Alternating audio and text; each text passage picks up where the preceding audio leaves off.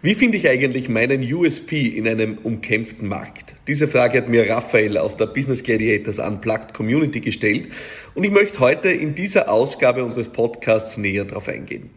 Business Gladiators Unplugged, das ist der Podcast für Unternehmerinnen und Unternehmer und jene Fragen, die sie bewegen. Deswegen freue ich mich immer ganz besonders, wenn Fragen aus der Community mich erreichen und ich die Möglichkeit habe, mit dieser Ausgabe hier drauf einzugehen.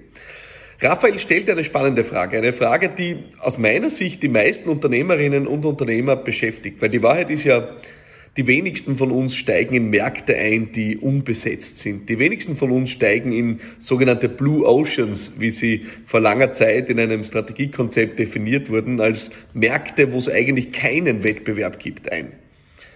Deswegen sind wir am Anfang immer mit der Frage konfrontiert, wie heben wir uns ab? Was tun wir, um äh, ja, uns abzuheben von unserem Mitbewerb? Was tun wir, um uns als neue Lösung, als neue Antwort wahrgenommen zu werden?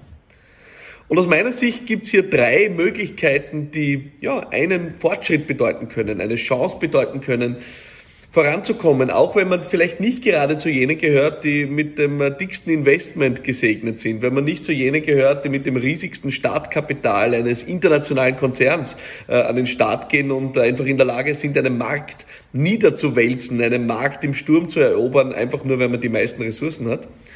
Wenn man das nicht hat, so wie es ja den meisten KMU-Unternehmen auch geht, da muss man sich die Frage stellen, wie geht's? Was kann ich tun? Was kann ich auf meiner Ebene tun und leisten, um mich abzuheben? Und ich möchte heute hier drei Zugänge wählen, die dich hoffentlich weiterbringen. Der erste Zugang beginnt schon einmal bei der Frage, wie definieren wir unseren Markt? Das ist aus meiner Sicht die spannendste Frage überhaupt. Wir sehen immer wieder, dass es vielen Unternehmerinnen und Unternehmern sehr schwer fällt zu fokussieren. Ich kann da aus eigener Erfahrung nur ein Lied davon singen. Ähm, als ich mein erstes Unternehmen gegründet habe, mein Campaigning-Büro, dann muss man ja ehrlich sagen, äh, an Werbeagenturen, an Kommunikationsagenturen hat es auch damals schon nicht gefehlt. Das heißt, es war auch damals die Frage, was tun, um sich abzuheben? Was tun, damit das wirklich als andere eigenständige Lösung wahrgenommen wird?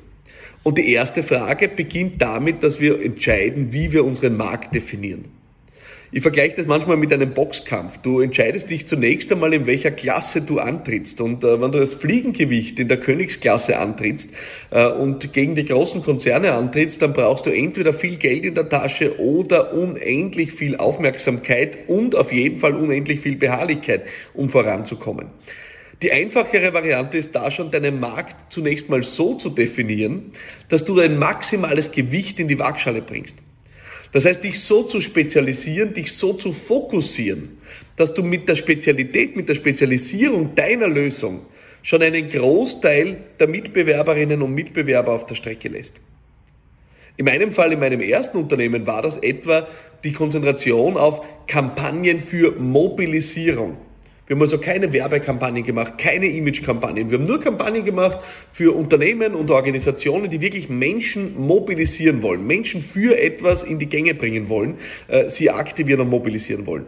Damit haben wir den Markt so spitz definiert und äh, haben das dann Campaigning genannt dass es bis heute eigentlich so ist, dass wir keinen wirklichen Wettbewerb sehen, äh, der uns irgendwo in die Quere kommt. Das heißt, die Frage, wie definiere ich meinen Markt, wie spitze ich den Markt zu, wie konzentriere und fokussiere ich den Markt, ist bereits die erste Chance, deinen USP noch klarer zu definieren. Du kannst etwa, wenn du als äh, Expertin oder Experte für Time Management unterwegs bist, dann kannst du ein Seminar oder einen Workshop anbieten für Time Management oder einen Online-Kurs. Wenn du das Time Management aber spezifisch für Unternehmerinnen und Unternehmer anbietest, dann steigt der Wert nochmal von dem, was du anbietest. Wenn du dich dann entschließt, das Time Management ganz konkret für Zahnärztinnen oder für Immobilienmakler anzubieten, dann steigt dein Wert nochmal. Das heißt, je mehr du dich konzentrierst, je mehr du dich fokussierst, umso leichter ist es auch einen ganz klaren USB in der Abgrenzung herauszuarbeiten. Das ist der erste Punkt. Der zweite Punkt ist äh, zu erkennen, dass nicht nur rationale Aspekte zur Abgrenzung gegenüber dem Mitbewerb dienen. Im Gegenteil. Ich bin davon überzeugt, und das ist ja weithin äh, auch schon bekannt für unsere Community hier, die ja länger schon mit mir gemeinsam dran sind, dass dieser Wettbewerb schneller, billiger, lauter aus meiner Sicht nicht das Spielfeld ist, wo sich der Wettbewerb auch gewinnen lässt. Für gerade kleinere und mittlere Betriebe hier aus meiner Sicht nicht wirklich die Chancen vorhanden sind. Das heißt, wir müssen das Spielfeld wechseln. Wir müssen erkennen, dass die Abgrenzung eben nicht nur über Preis oder über Features stattfindet und dass deswegen auch nicht nur der Faktor Innovation derjenige ist, der uns vom Mitbewerb abgrenzen kann, sondern dass vor allem auch emotionale Faktoren zählen, dass der emotionale Nutzen dessen, was wir tun, auch zur Abgrenzung dienen kann. Die einfachste Form des emotionalen Nutzens ist, dass du zunächst mal einen Schritt hinter dein Produkt oder dein Angebot zurückgehst.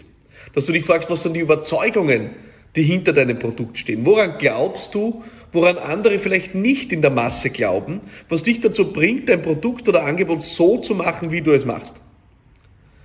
Und wenn du dich dann am Markt über deine Überzeugungen definierst, wenn deine Überzeugungen hinter dem Produkt vielleicht gegen den Mainstream sind, dann hast du ein weiteres Tool gefunden, um dich abzugrenzen. Ich bringe es dir wieder im Vergleich auch oder im Beispiel meines ersten Unternehmens, Campaigning Büro.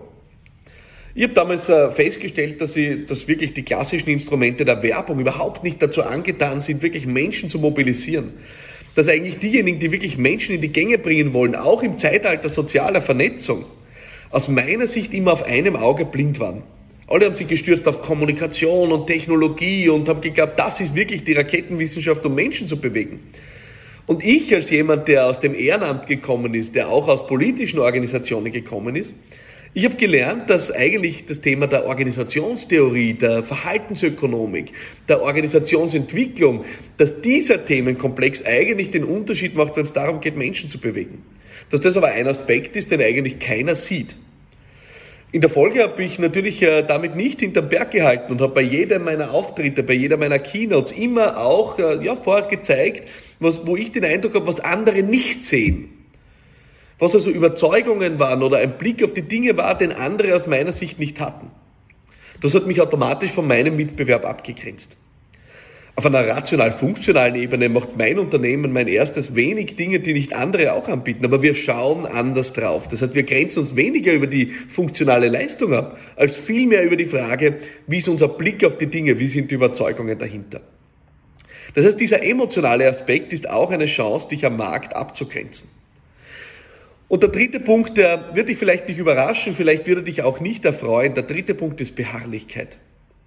Ich habe auch gelernt, dass äh, der eigene USP ein Ergebnis von Trial and Error ist, von Versuch und Irrtum. Ich bin gerade mit meinem neuen Unternehmen Business Gladiators am Start seit einigen Monaten und was wir vor allem tun, ist, wir versuchen unglaublich viel. Wir probieren Dinge aus, manche funktionieren, manche funktionieren nicht. Bei manchen landen wir in einer Gasse der Austauschbarkeit, bei manchen spüren wir schon im ersten Moment unsere Einzigartigkeit auch am Markt. Und es ist ein Ausprobieren. Es ist ein Ausprobieren, das viel Beharrlichkeit von dir erfordert. Ich vergleiche es manchmal damit, aus einem Eisblock eine Skulptur zu formen. Du schlägst immer wieder eine neue Kerbe heraus und dann trittst du wieder einen Schritt zurück und schaust, ob das das Bild ergibt, dass diese Skulptur dein Unternehmen auch einzigartig macht. Ja, und manchmal äh, haust du dann auch äh, daneben. Das ist natürlich so. Das erfordert dann wieder eine Ehrenrunde, das erfordert dann wieder ein Zurück an den Start manchmal, das erfordert manchmal einfach nur ein bisschen zurückrudern oder ein Hindernis umschiffen. Aber wer Beharrlichkeit an den Tag legt, wer die Bereitschaft an den Tag legt, mit Versuch und Irrtum auch den eigenen USP herauszuschälen, der wird am Ende nicht aufzuhalten sein. Das sind meine drei Tipps an dich, wenn du deinen USP in einem umkämpften Markt herausarbeiten willst. Das erste ist, definiere deinen Markt so scharf wie möglich. Das zweite ist, achte auch auf die emotionale Komponente deines USPs. Und das dritte ist, anerkenne, dass es Versuch und Irrtum am Weg sein wird, die dich zum Ziel bringen werden. Das war die neue Ausgabe von Business Gladiators Unplugged. Ich hoffe sehr, wir sehen uns nächste Woche wieder oder wir hören uns nächste Woche wieder. Wenn du diese Ausgabe nächste Woche auf keinen Fall verpassen willst, dann abonniere diesen Podcast jetzt auf allen gängigen Plattformen, auf Apple, iTunes oder auch auf Spotify. Oder du registrierst dich direkt auf philippmarathoner.com slash podcast für unsere Premium Community. Völlig kostenlos. Dort gibt's alle Videos und Transkripte zu den Podcasts. Und der entscheidendste Punkt, Du hast auch die Möglichkeit, deine Frage einzubringen und vielleicht geht's nächste Woche dann schon um deine Frage. Wir sehen uns wieder bei Business Gladiators Unplugged. Ich freue mich drauf. Bis bald. Alles Liebe.